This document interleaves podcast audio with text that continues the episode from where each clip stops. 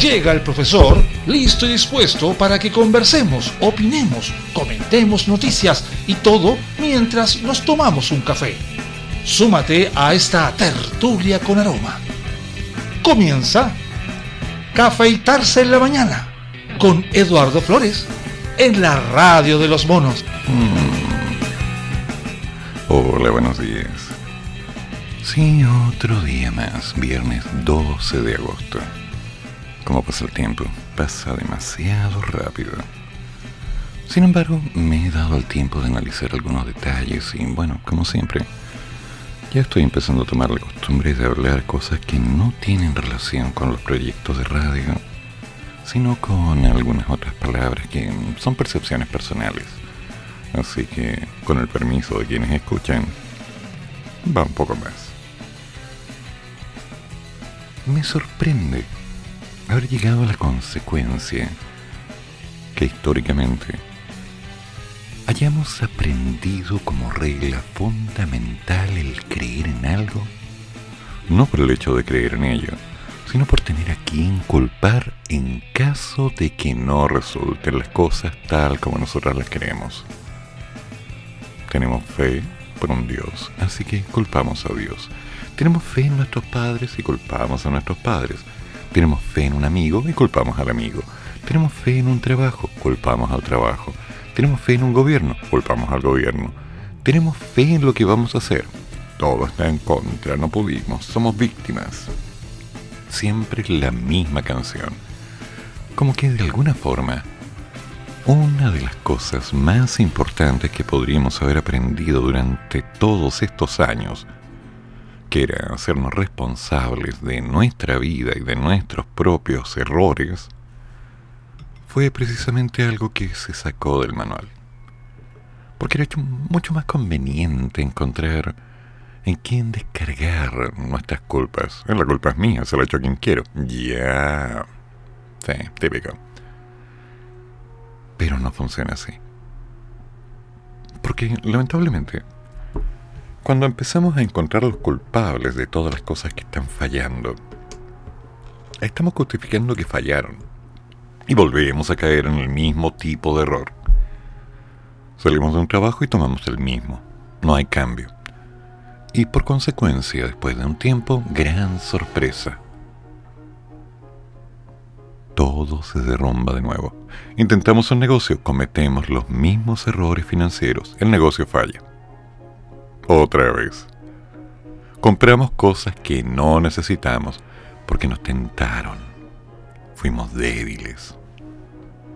En más de un sentido.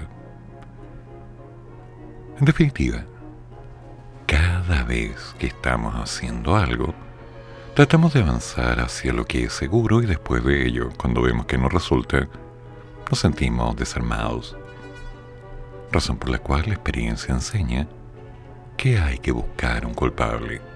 Alguien que de alguna forma no sea tan importante, alguien a quien podamos desechar y que pueda llevar la carga de todo aquello que nos ha causado drama y dolor. Bueno, ¿cuál es el problema de esto? Es simple en realidad. Después de un tiempo, nos damos cuenta que hay gente que lamentablemente sí actúa mal. Y que cuando uno reclama dice, claro, te estás haciendo la víctima como siempre. Es que no hay es que es culpa tuya. Ya, ok. Listo. Y ahí no llegamos a ningún diálogo, no hay intención de comprensión, no hay nada que hacer. Como las palabras que decíamos ayer acerca de esas opiniones que se estaban dando dentro de ciertos partidos políticos acerca de la intransigencia. Qué simple, ¿no les parece? Deliciosamente sencillo.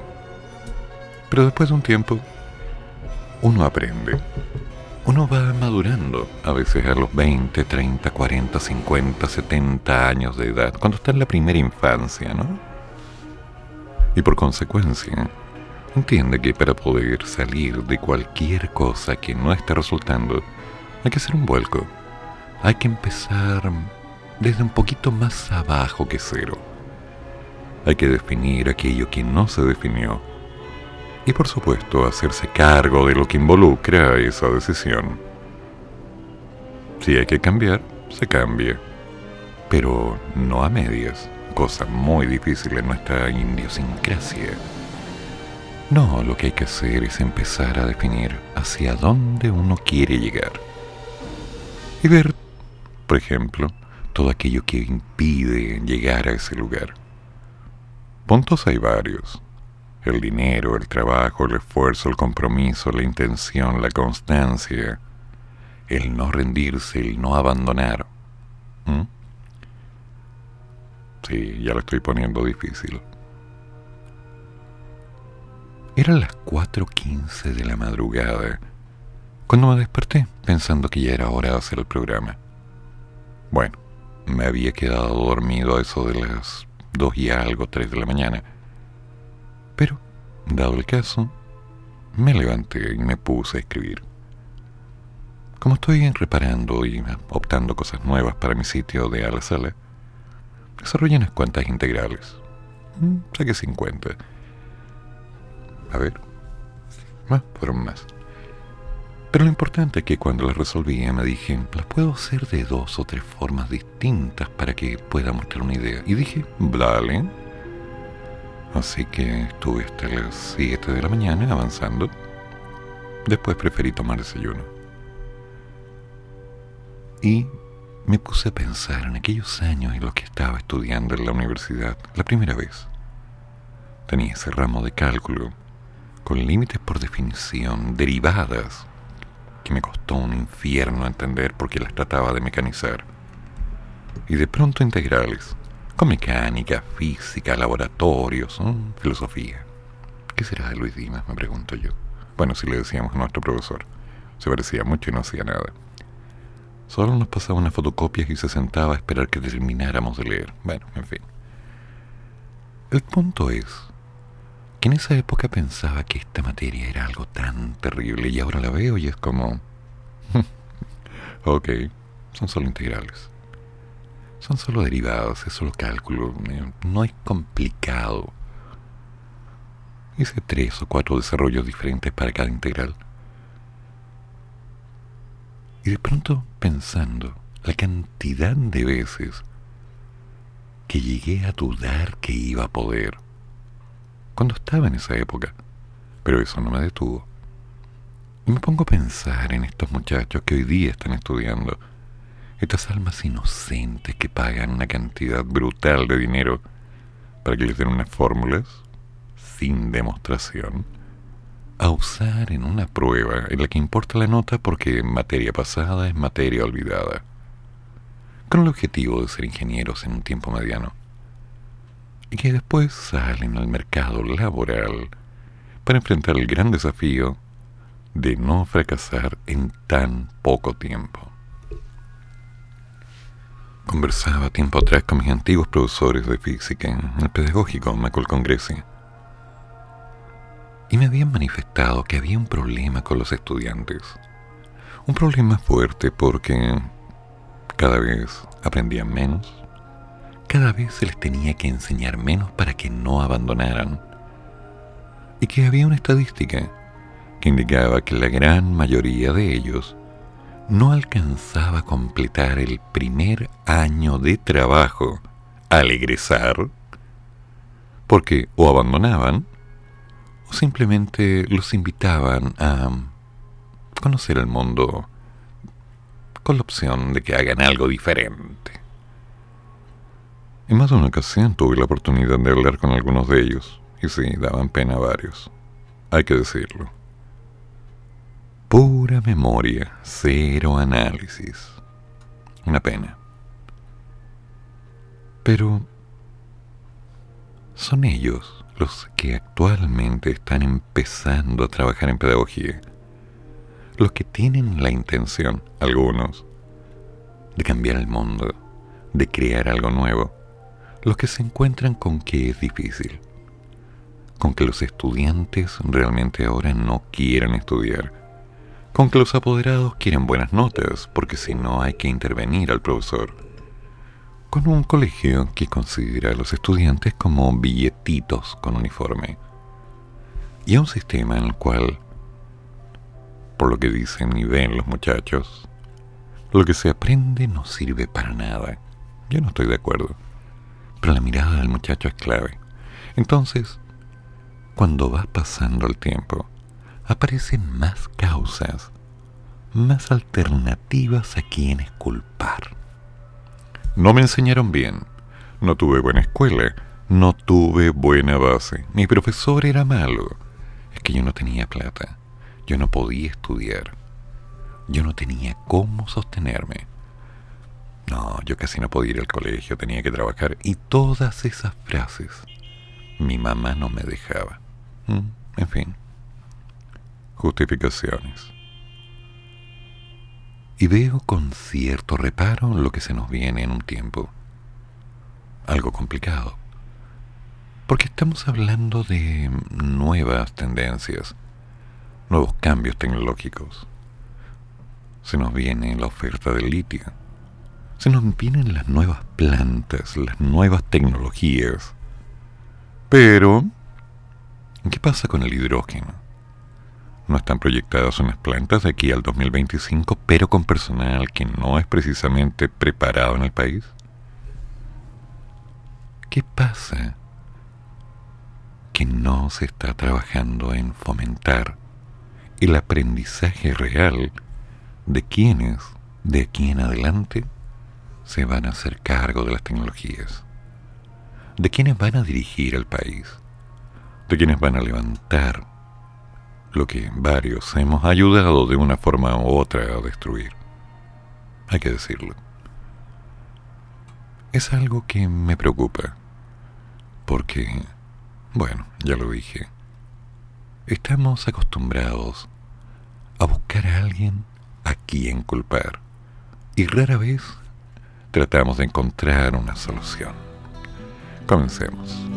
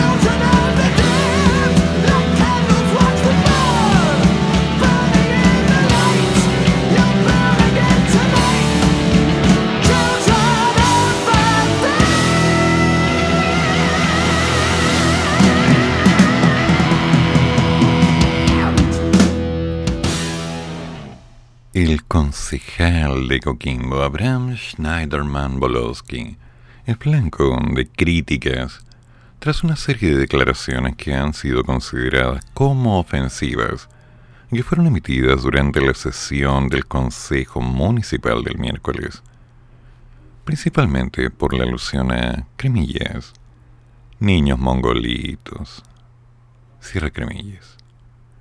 El punto de la tabla era la compra por 40 millones de pesos, una transferencia de recursos del 2020 de unos drones con visión nocturna para apoyar las labores contra la delincuencia, lo cual era una idea que contaba con el apoyo transversal.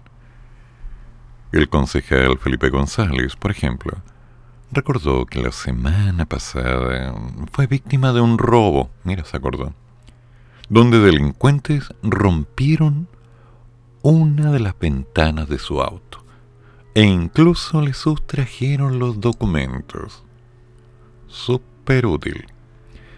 Así, junto con relevar la importancia de una dotación efectiva de carabineros, el edil también se quejó de los problemas de funcionamiento en cuanto a cámaras de seguridad.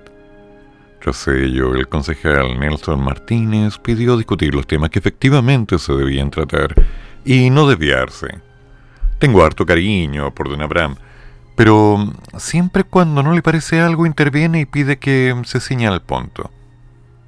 Mm, bueno, ¿será por algo? Le pediría que no toque más las papayas cuando estamos hablando de estos temas, porque siempre habla de las papayas cuando no corresponde. El respeto para todos. Nadie lo interrumpe a él cuando insiste con las papayas. A ver, perdón. Es un modismo local, ¿no? Mm, súper importante. Ya.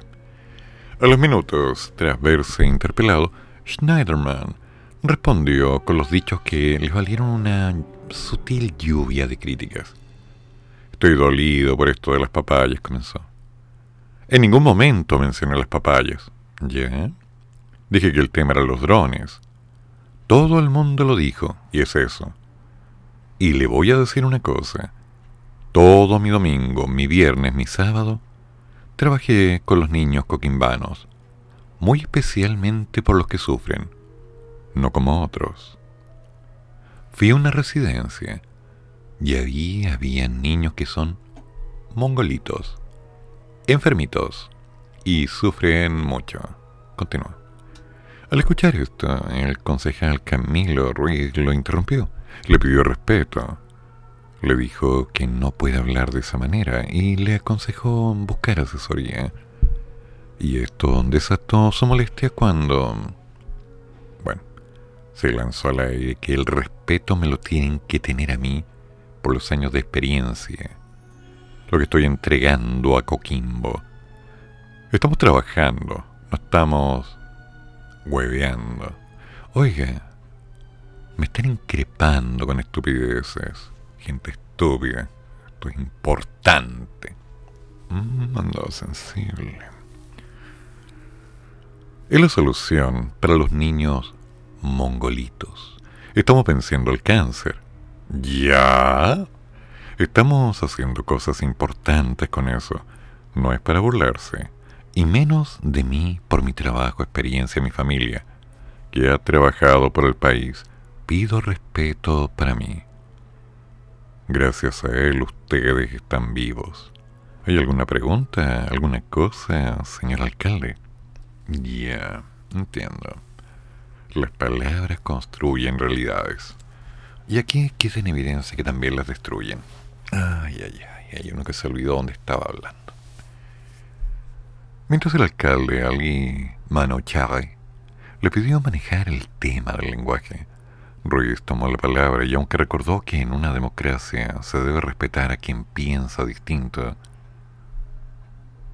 ¿Estamos en democracia? Digo, ¿no? Pregunto. Esto, estar viviendo solo y no me contesta nadie, pero bueno. A ver, no, ni en WhatsApp tampoco. ¿Estamos en democracia? Ok. Bueno, sostuvo que lo que hizo Schneiderman fue intolerable con toda la experiencia uno no se la discute. el colega debiera asesorarse, investigar un poco más sobre el tema de cómo usar el lenguaje. Hay cuestiones que ya no se dicen, y eso no lo vamos a tolerar en ningún espacio. Por favor, colega, no se altere. Pero eso ya no se dice hace como dos décadas. Em, em, a ver, considerando que por la lectura de esta nota he cometido el rompimiento de mi tradición y a lo largo de los últimos tres años es el segundo improperio que lanzo al aire. Entonces comprenderán que me siento un poco ofuscado ante tal coprolalia, esa dilatación de palabras, ese torrente de oratoria. Pero bueno. Pero señor, no me venga a decir que hay términos vocales que casualmente son utilizados en forma despectiva o cariñosa que no se utilizan hace 20 años. Porque eso no es verdad. Le comento, hay personas que tienen un vocabulario macanudo. Y no por ello podemos decir que han estado comprando en los gobelinos o en Uriarte y Garmendia, sino que muy por el contrario, han estado ampliando su vocabulario para de alguna manera coloquial, denostar su malestar o incluso impresión sobre ciertas características de terceros. No me venga con cosas, señor. Bueno, en fin. Según su perfil en la municipalidad de Coquimbo, Schneiderman es químico, farmacéutico de la Universidad de Chile. Y hace más de 50 años que vive en la comuna donde tiene una conocida farmacia. Se dedica a la investigación y actualmente está trabajando en varias líneas ligadas al tratamiento de enfermedades con recursos naturales de la zona. De allí deriva su interés por el fruto. Hace años que es parte de una investigación por la molécula P1G10, una sustancia extraíble del látex de la papaya, ok, que se da en esa zona de Chile y en ninguna otra parte del mundo. De esta manera, hemos estado validando en el laboratorio, en el Departamento de Ciencias Biomédicas de la Facultad de Medicina de la Pontificia Universidad Católica del Norte. Y esto lo dijo en julio del 2021 Lorena Ortega, doctora en Biología y Ecología aplicada e investigadora a cargo del proyecto financiado por CONICIT eh, no bastaba con decir que la doctora Lorena Ortega... Pero había que dar todo el currículum, ¿no? Sí, como que les encanta jugar mezclando todo. La parafernalia, con la espada del augurio los Thundercats, así. Oh, veo más allá de lo evidente, no veo ni una cuestión, pero no importa, es de plástico y es mía, yo tengo mi espada. Ya. De acuerdo a la indagación, la P1G10 induce una relación de efectos secundarios en tratamientos para el cáncer es decir, molestias como las náuseas, la fatiga o los malestares gastrointestinales. Ya. Bueno, están los audios. A ver. Yo no soy químico. No quiero ser químico. ¿He estudiado química? Sí. ¿He enseñado química? Sí. No me gusta la química. Pero eso no significa que no le enseñe o que de alguna forma no obtenga algunos conocimientos. Y respecto al cáncer, dado que el crecimiento de las células es descontrolado, que ni siquiera se manifiesta en una línea fractal como para poder hacer una tasa de crecimiento medianamente medible porque es absolutamente aleatorio. Qué lindo que estén trabajando con las papayas. Qué lindo que estén trabajando con productos que solamente hay en un lugar del mundo. Mal ahí. Pero... ¿Se dan cuenta de pronto en una noticia tenemos una información que es el vocabulario, la forma, el descontrol, el hombre se descontroló, mira lo que hizo, qué mala, qué mal. Y por otro, no, es que él se defiende porque lleva 50 años trabajando en la provincia, ¿no? con los niños, venciendo al cáncer. Mm, siempre tenía mis dudas sobre eso. La dualidad de no decir más que lo necesario para que la gente pueda opinar con información secada. Mi pregunta es, ¿y estos avances están públicos? ¿Hay alguien, digamos, alguien que esté escuchando el programa que podría comunicarse con este caballero y participar en algún estudio? Digo, pregunto, porque no sé, si yo tengo un hijo y mi hijo tiene un cáncer y hay que tratarlo, y está la posibilidad, pero no lo voy a llevar porque le pueden decir mongolito, tontito, enfermito, pero está la posibilidad de sanar. No sé, yo conversaría con mi hijo y le diría, no tomes en cuenta lo que te digan, pero preocúpate de estar bien. No te... Tengo todos mis nietos que son mis exalumnos, que son cantidad brutal. Ay, menos mal que no padrine, si no estaría en bancarrota. Como sea, el tema es simple. Interpretaciones, discusiones de pasillo, dándole importancia a lo que no tiene importancia, buscando justificar el lenguaje, cuando al fin y al cabo lo que importa es hacer las cosas. Y yo pregunto, ¿qué pasó con los drones?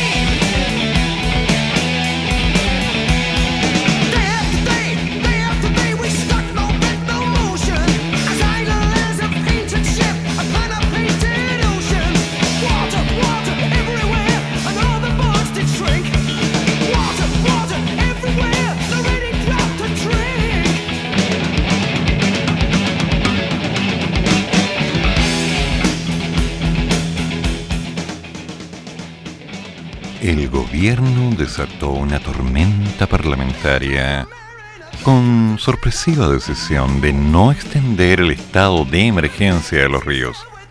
¿Qué pasó aquí?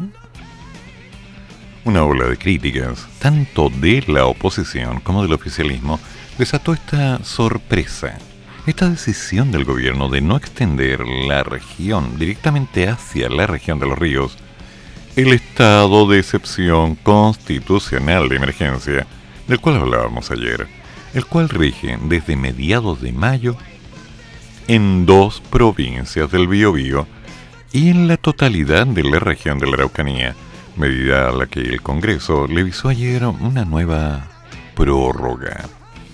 Ya. Pero no se había dicho que el día jueves, ayer, se informaría que esto iba de nuevo y ahora que no. No vamos a extender el estado de excepción en la región de los ríos y vamos a seguir continuamente evaluando, trabajando. Nos vamos a desplegar en las distintas regiones y particularmente los ríos, comunicó este jueves por la noche la ministra del Interior y Seguridad Pública, la señora Isquia Siches, en la moneda. Ya, señora, señorita, no sé. Bueno. El subsecretario del Interior ha establecido una serie de compromisos que ya se han materializado, pero entendemos que el esfuerzo debe ser mayor. Así esperamos poder materializar esta semana ya refuerzos en contingentes, nuevos puntos de control y medidas que nos permitan desbaratar a las bandas que están operando. El anuncio de la jefa de gabinete contradice las señales previas dadas por el Ejecutivo y las expectativas de los parlamentarios oficialistas y oposición de la región. El jefe de la bancada de diputados del Partido Socialista y representante por la zona, Marcos Silovaca, dijo estar absolutamente decepcionado de la noticia que acaba de dar la ministra y a la espera de conocer en detalle cuál va a ser el refuerzo posicional que tendría la policía en que el gobierno habría estado trabajando. Aunque recordó que hace tres semanas ya nos habían ofrecido un refuerzo policial y, la verdad es que no ha pasado nada. Ya. Yo quiero que el gobierno asuma un rol mucho más activo en términos de atacar con fuerza la delincuencia, asegurar la paz, y la tranquilidad de los vecinos, no solamente en los ríos, sino que en todo el país. Ya. La también diputada socialista por los ríos, Ana María Bravo, afirmó que es impresentable, pero ya lo presentaron, que después de haber estado en conversaciones y haber visto inclusive algunas fórmulas para concretar el estado de excepción, se haya enterado por la prensa de la decisión. Qué lindo, ¿eh? El senador Alfonso Dureste comentó que fue un compromiso del gobierno. Lo dijo y lo planteó en la semana, que estaban todos los requisitos. Así lo informamos. Y esto no es mostrar convicción, esto es vacilar frente a este tipo de intereses. Desde la derecha, el diputado Bernardo Berger también legislador por los ríos, tildó el anuncio como una verdadera burla. Así una burla. Brr. Suena entretenido. Burla. Sí, suena bien. Y un portazo a las esperanzas de paz de los vecinos. Está nuevamente abandonando a su suerte a los vecinos de la región, pese a todos los antecedentes que están sobre la mesa el que hemos entregado desde el Parlamento y desde los propios vecinos, autoridades locales y víctimas de los hechos de violencia. La senadora por los ríos, María José Gatica, acusó que este gobierno está lleno de complejos y no tiene el coraje de combatir el terrorismo, porque tiene un pie en la moneda y otro en la revolución. Ya, compañera, ¿qué le pasa, compañera? Revolución, le dan vuelta las cosas, quiero decir. Están preocupados de cualquier cosa menos de lo esencial que es gobernar y brindar seguridad. Desde la democracia cristiana, el senador por los ríos, Iván Flores, consideró el anuncio como un reflejo de la ausencia de una estrategia clara. Esto es impresentable. Es una nueva señal de improvisación un gobierno que lo que tiene que hacer es gobernar, conducir y no jugar por la incertidumbre y el temor a la gente. Aquí la única señal clara es que no hay ni siquiera una aproximación estratégica que hacer con el terrorismo. No solamente hay que decir consignas o seguir improvisando, hay que actuar con claridad. La verdad es que cuesta seguir esforzándose por tratar de entender los dichos y desdichos, traspiés y contradicciones en cada uno de los anuncios hechos por el gobierno. A su vez, el presidente de la Cámara de Diputados, Raúl Soto, calificó como un error de decisión lo que hizo el gobierno al no ampliar el estado de excepción. Donde existen los mismos hechos de violencia, debe existir la misma respuesta del Estado y del gobierno. No podemos tener personas, regiones, familias de primera y de segunda categoría. Mm, ya, a ver.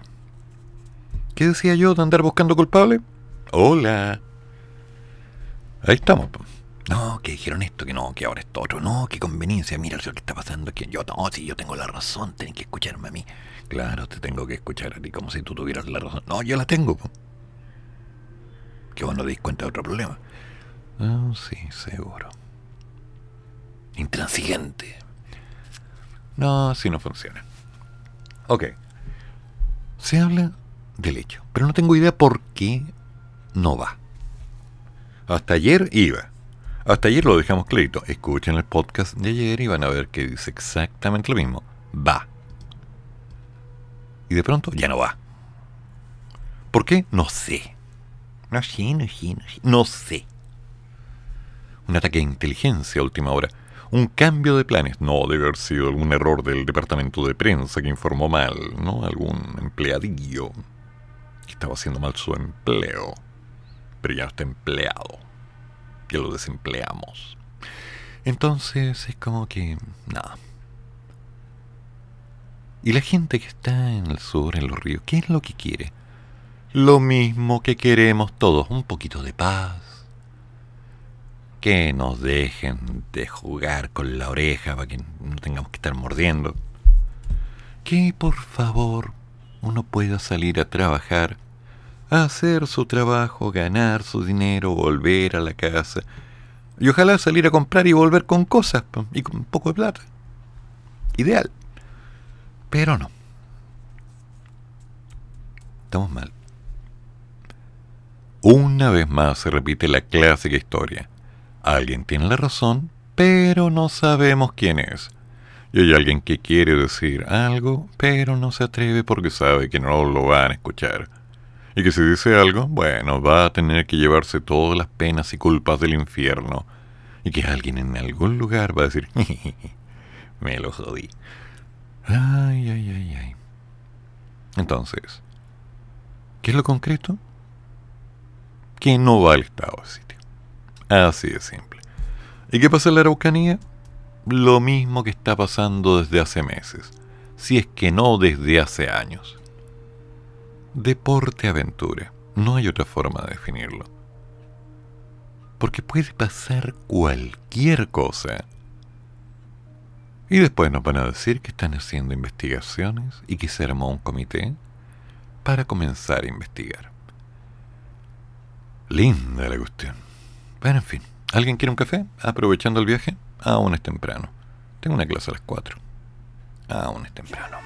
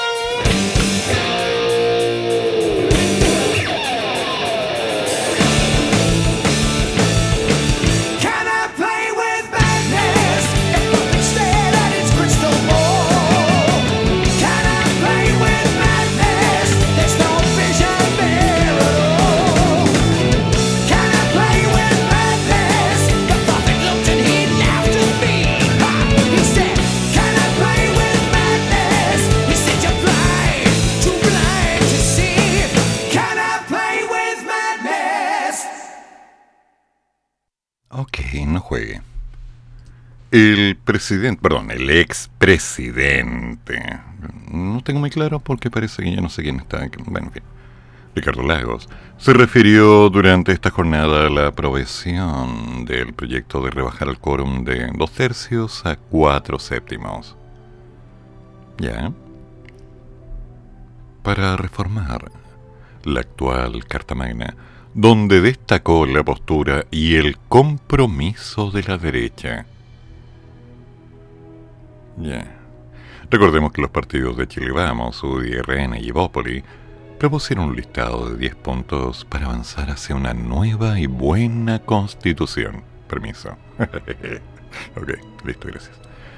Esto se da en el contexto de la aprobación del proyecto para rebajar el quórum de dos tercios a uno de cuatro séptimos, el cual se aprobó ayer y que fue despachado al Ejecutivo. Cabe mencionar que el expresidente Lago se niega a hablar de apruebo o rechazo a secas y ha dicho que la opción que gane necesitará de reformas y que el debate seguirá al día después del referendo. Tranquilizador. Vamos a ir a votar algo que después se va a modificar. ¡Qué bueno! En esa línea, el exmandatario dijo que ha ocurrido en el día de ayer, miércoles, algo que es importante y significativo en el sentido de que partidos que hasta ayer eran muy reacios a poder entender las necesidades, lo han hecho. Desde 1990 estamos hablando estos temas, una vez que se derrotó a Pinochet en el plebiscito. Es cierto, él siguió ocho años de comandante en jefe. Era una transición particular. El ex jefe de Estado cree que lo que ayer ocurrió con los partidos de derecha es un gran signo positivo. ¿Cómo será un signo poco positivo? Sigue siendo positivo. En fin, en la dirección correcta. Y esperemos que ahora sí las cosas se hagan, porque buena parte de lo que hemos tenido en esta caldera a presión es que no se podía hacer ningún avance. Creo que el avance que ha tenido, por ejemplo, todo lo que dice relación con lo que son los derechos económicos y sociales, es lo que hay que garantizar. Y creo que es muy importante. Lagos también reiteró que pase lo que pase, va a tener que continuar un debate constitucional. Esas declaraciones las dio luego de participar en un seminario en el Congreso en Santiago. Ya. Ok. Entonces, ni fu ni mu. Pero hay un avance. El avance es que una vez que termine el plebiscito, van a cambiarlo. Todo lo que se haya hecho. Qué bueno. Hace lo más importante. Según lo que sea considerado lo más importante. ¿Por quiénes lo consideran importante? Bajo el objetivo específico de una mejora que nos haga tener más justicia y bienestar. Para, entre comillas, todos, cierre comillas. Ah, yo nunca voy a entender los principios básicos de la política, porque ya no son los mismos principios que alguna vez fueron, ni tampoco voy a entender cuál es la necesidad de tratar de vender algo que no va a tener ninguna garantía. Es parte de una canción típica. ¿Queremos hacer algo? Muy bien. Vamos a intentar. Qué bien. Vamos a hacer lo mejor de lo mejor para lo mejor. Qué bien. Bueno, sigamos. Es momento de otro café, hacer un poco de magia y hay que seguir. Total es viernes, se nos viene un buen fin de semana, ¿o no? My son, ask for thyself another kingdom, for that which I leave is too small for thee.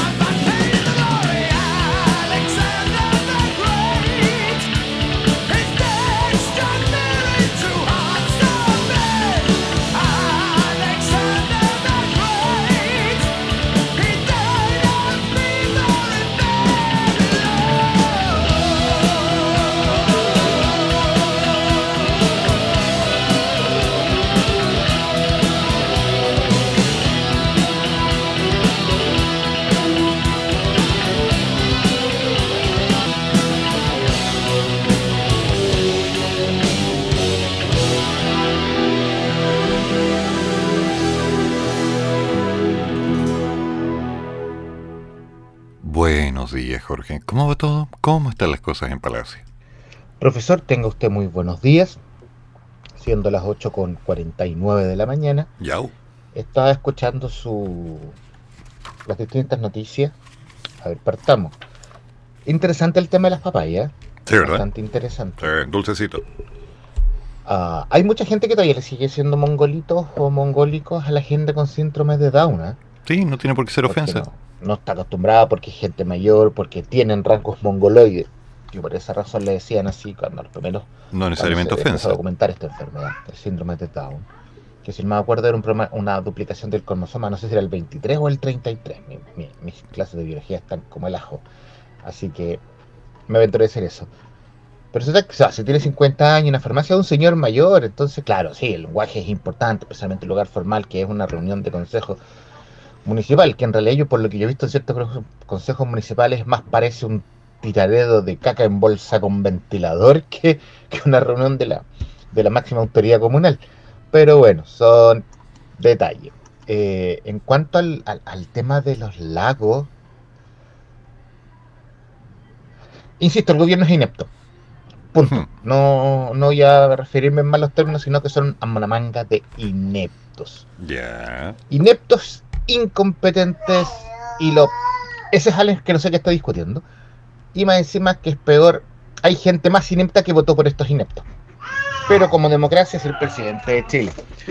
Vamos a ver si Alex quiere compartir unas palabras con nosotros. Hola Alex, ¿algo que decirle al profesor? ¿No quieres decirle nada al profesor? No, se enojó porque sin querer cambió la tele. Oh, Ah, se enojó porque le cambiaron el programa. Ah, entonces ya. No, antes. ¿Sí, en serio, Alex? ¿Sí? Ah, ah. Ya, no. es que no es menor. Está entre la maña y él se le pasa la maña, pero bueno. Un genio muy particular. Sí. Ya, profesor.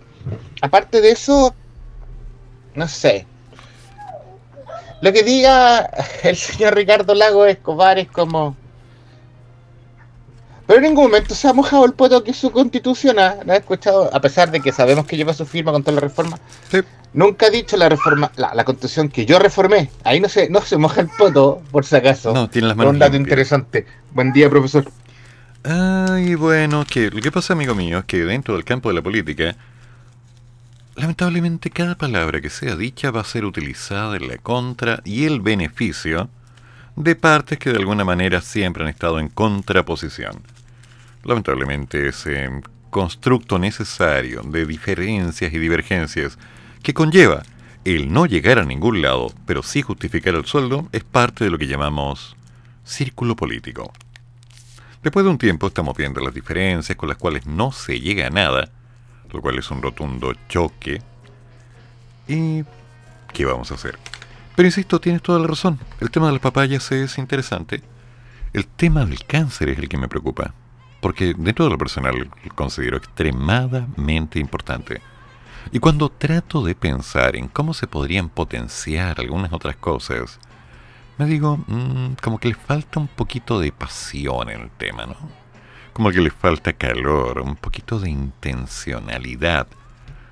Está bien que hagan investigación, lo encuentro maravilloso. Ahora, por favor, pongan a disposición las investigaciones que sirva de algo. Es sano, incluso es higiénico. Nos hace bien a todos. Y el señor Lagos, bueno, ya sabemos que tiene las manos impecables, las uñas recién hechas, así como... Cada cual a su manera. O sea, el que quiere se lava las manos. La clásica canción. Mal ahí. En fin, damas y caballeros, sigamos.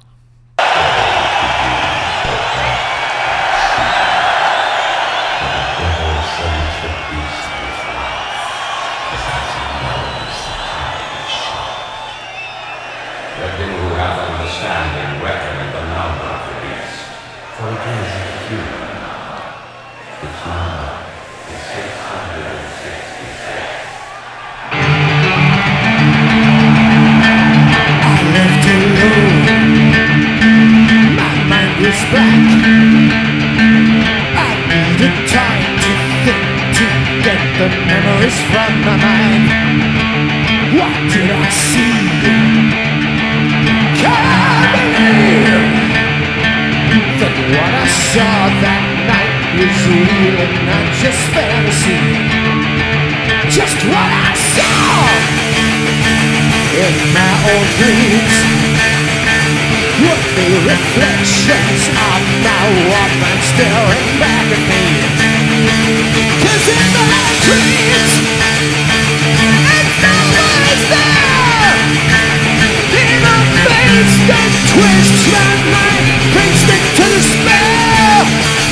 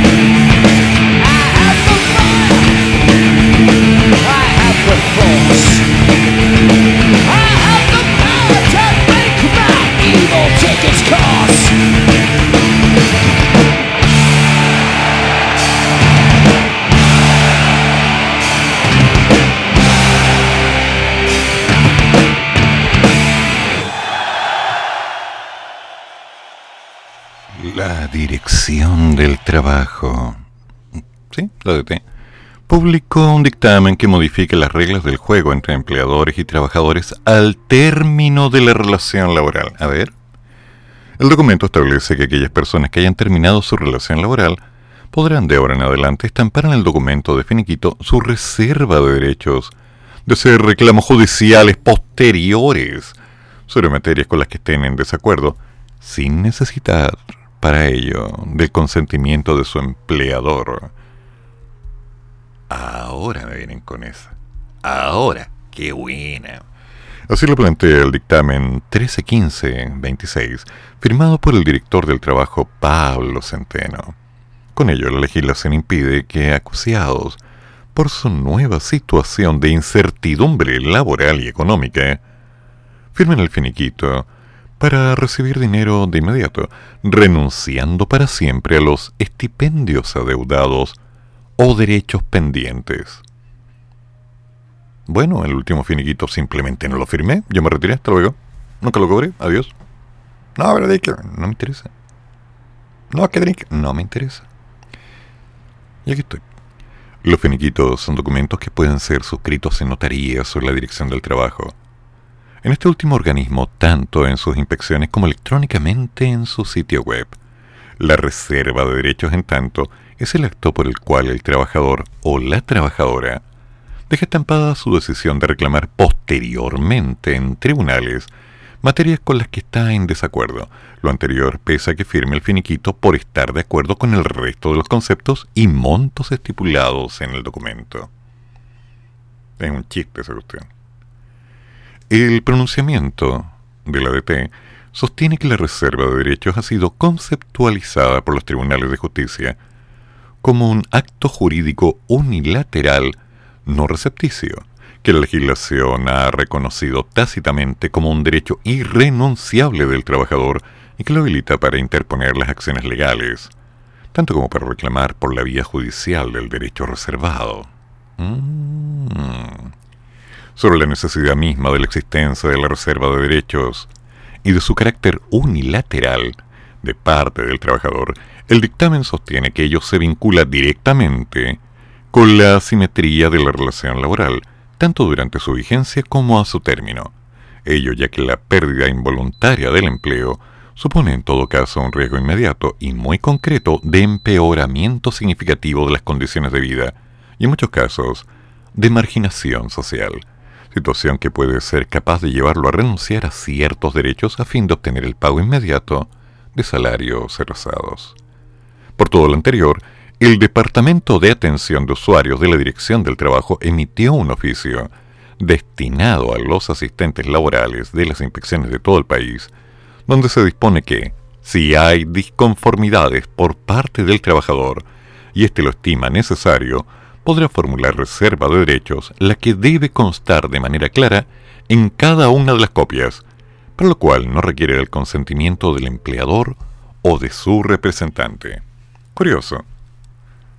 Bueno, recuerdo que hace muchos años, al término de mi labor con el colegio en el cual estaba trabajando, mm, me pidieron mi renuncia voluntaria para cerrar todos los temas. Y no tuve ningún problema. Es más, en la renuncia voluntaria fui, me preguntaron, ¿quiere anotar algo? Sí, voy a colocar mi renuncia voluntaria por petición de mi empleador. Muy bien, me dijeron, pero ¿cómo podéis? No importa. Tampoco cobré finiquito. La historia de mi vida.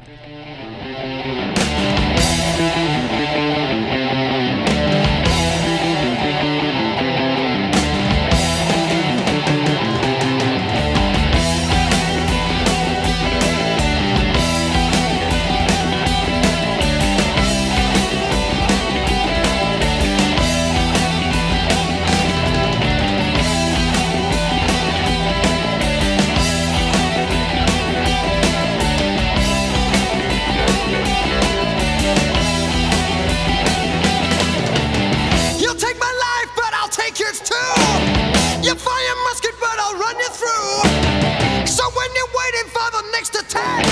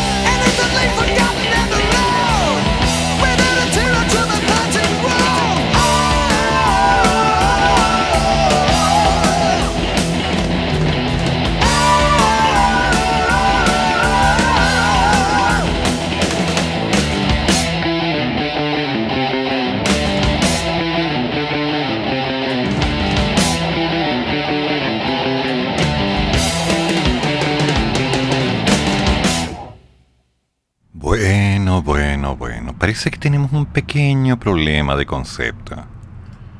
Enjoy Dreams niegan prácticas contrarias a la libre competencia ante la investigación de la FN. ¿Qué pasó? Enjoy Dreams salieron al paso en medio de la investigación reservada que lleva adelante la Fiscalía Nacional Económica a la industria de los casinos de juego en el país, lo que incluso llevó a que la semana pasada instruyera un allanamiento a la casa de ejecutivos y directivos de empresas del sector.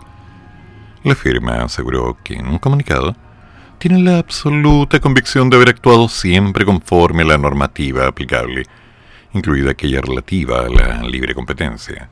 Asimismo, Enjoy, Sociedad Anónima, confía en que la investigación concluirá que la conducta de la sociedad y de sus ejecutivos principales se ha ajustado siempre a la ley y a los más altos estándares de ética empresarial.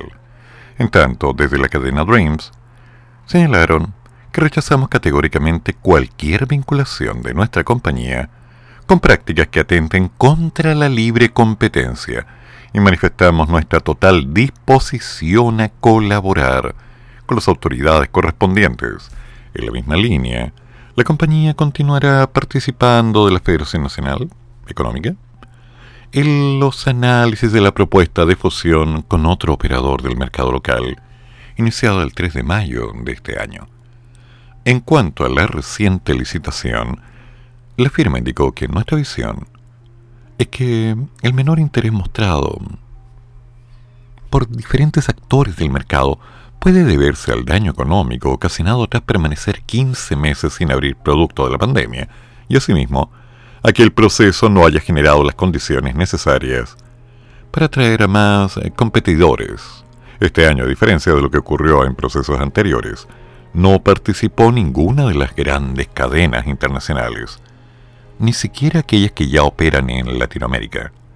Más temprano, fue la Asociación Chilena de Casinos de Juego, la ACCJ, la que se refirió a la indagatoria de la FNE, señalando que esta asociación prestará su colaboración a las autoridades a fin de esclarecer cualquier duda respecto de sus acciones.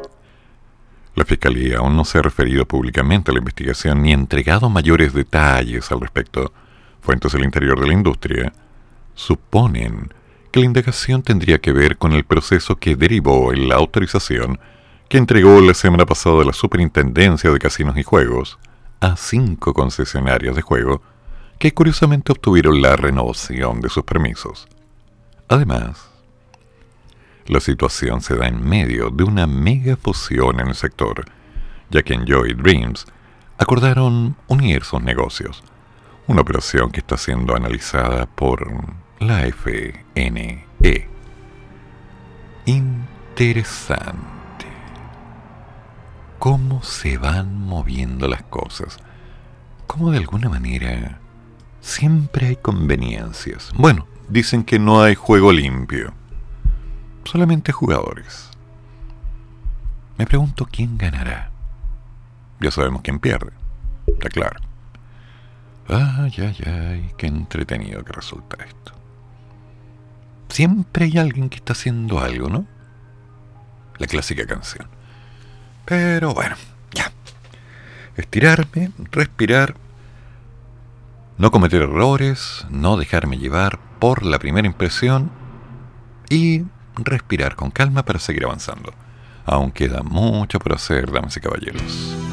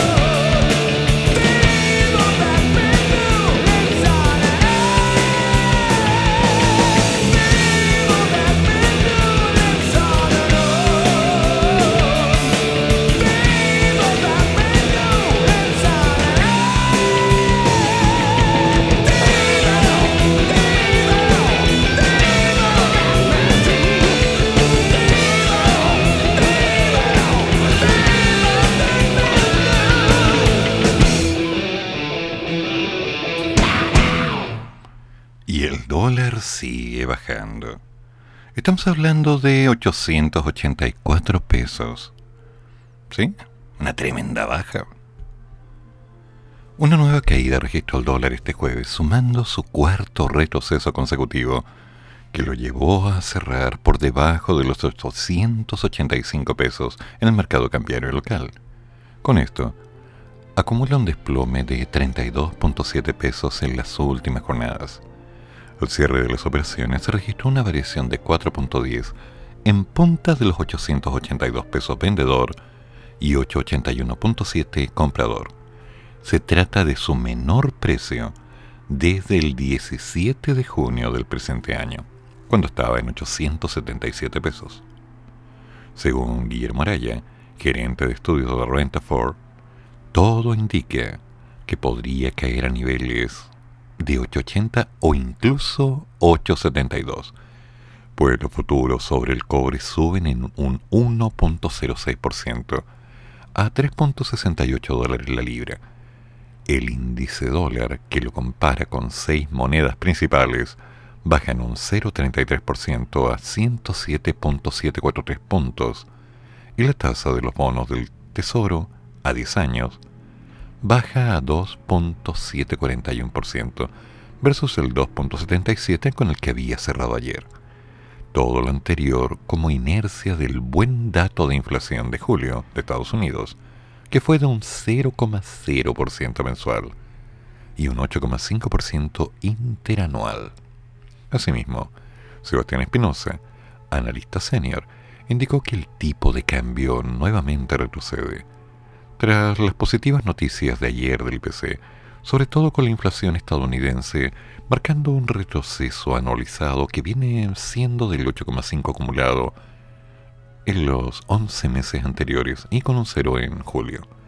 El mercado tiende a entender que esto es como un primer indicio del estancamiento de la inflación y una posible corrección, lo que le da un espacio de maniobra a la Reserva Federal. Mm, vamos a tener que ver qué pasa ahí. Porque bueno, si ya se habla de un estancamiento y se habla de un cambio, es factible, mas no seguro que esto signifique una gran ventaja para nosotros.